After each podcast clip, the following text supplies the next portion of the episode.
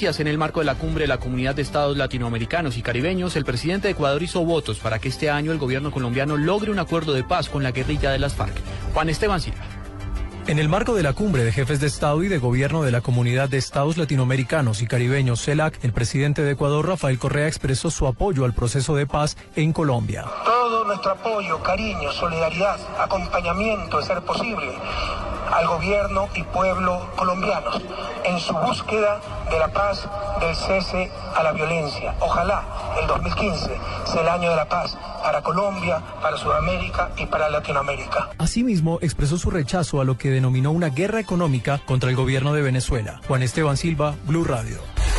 Precisamente el presidente Santos ya va camino a la cumbre de jefes de estados de la comunidad latinoamericana y caribeña que se desarrolla en Costa Rica. Antes de partir, el presidente Juan Manuel Santos destacó la presencia de su homólogo cubano Raúl Castro y manifestó que la región será necesaria para apoyar el proceso de normalización de relaciones entre Cuba y los Estados Unidos.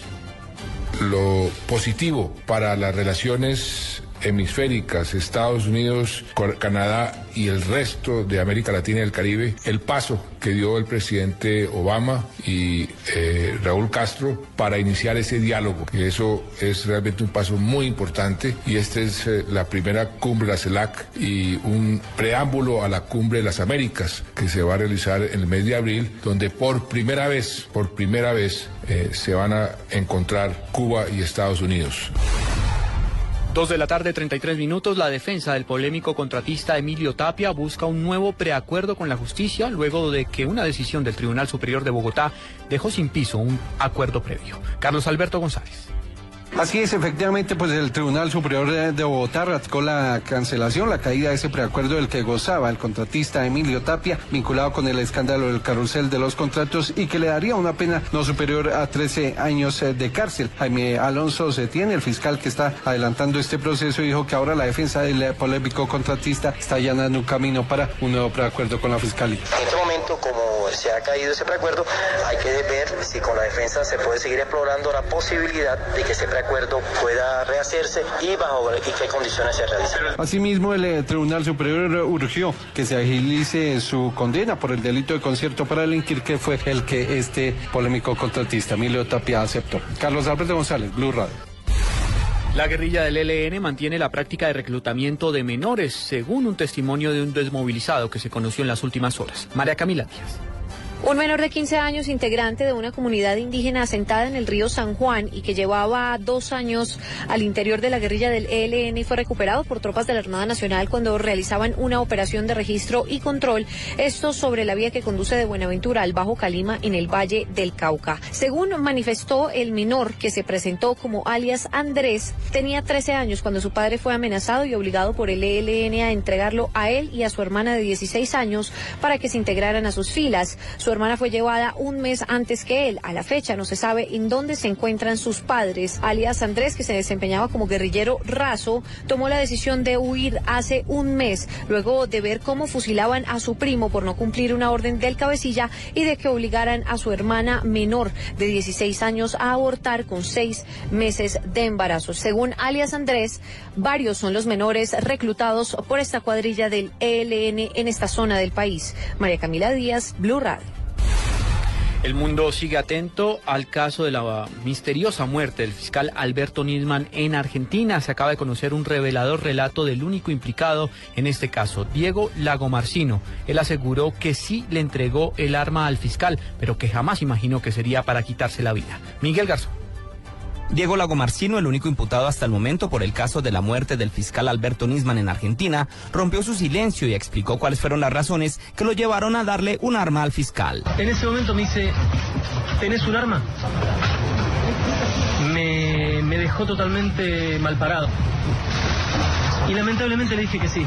Y dije, ¿pero para qué la querés? Y él me dijo, en realidad tengo miedo por las chicas. Y digo, pero Alberto, vos tenés seguridad. Y me dijo, pero ya no confío ni siquiera en la custodia. Y le dije, mira, es viejo, no, es un arma vieja, es una 22, no sé de qué te vas a defender con eso. Dice, no te preocupes, es para llevar en la guantera por si viene un loquito con un palo y me dice traidor hijo de puta. El ingeniero informático realizó una descripción con todos los pormenores de lo que fueron sus últimas horas con su jefe y aseguró que está a total disposición de la justicia argentina para que el caso sea resuelto. Miguel Garzón, Blue Radio. Volvemos a la información nacional. A la espera de un milagro y de un corazón se encuentra una menor de tan solo cuatro años de edad que se debate entre la vida y la muerte en un hospital de Medellín, esperando un trasplante. La historia con Andrés Doneña.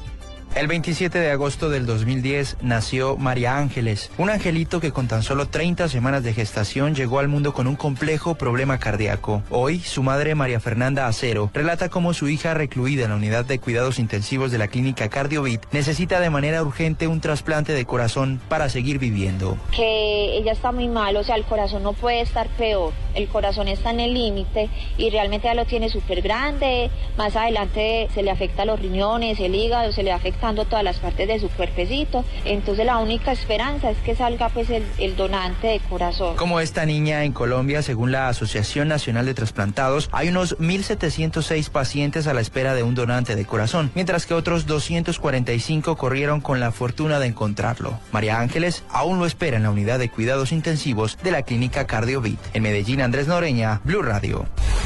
La alcaldesa de Barranquilla confía en que la Comisión de Regulación de Energía y Gas adopte un alza justa en las tarifas de gas para la región Caribe. Nos informa Rodolfo Rodríguez.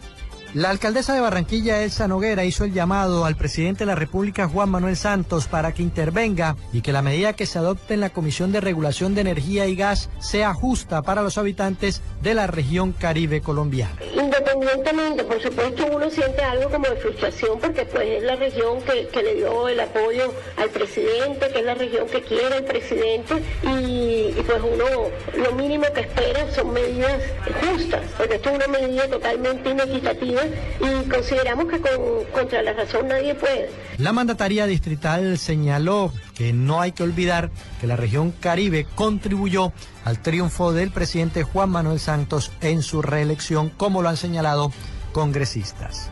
En Barranquilla, Rodolfo Rodríguez Llanos, Blue Radio.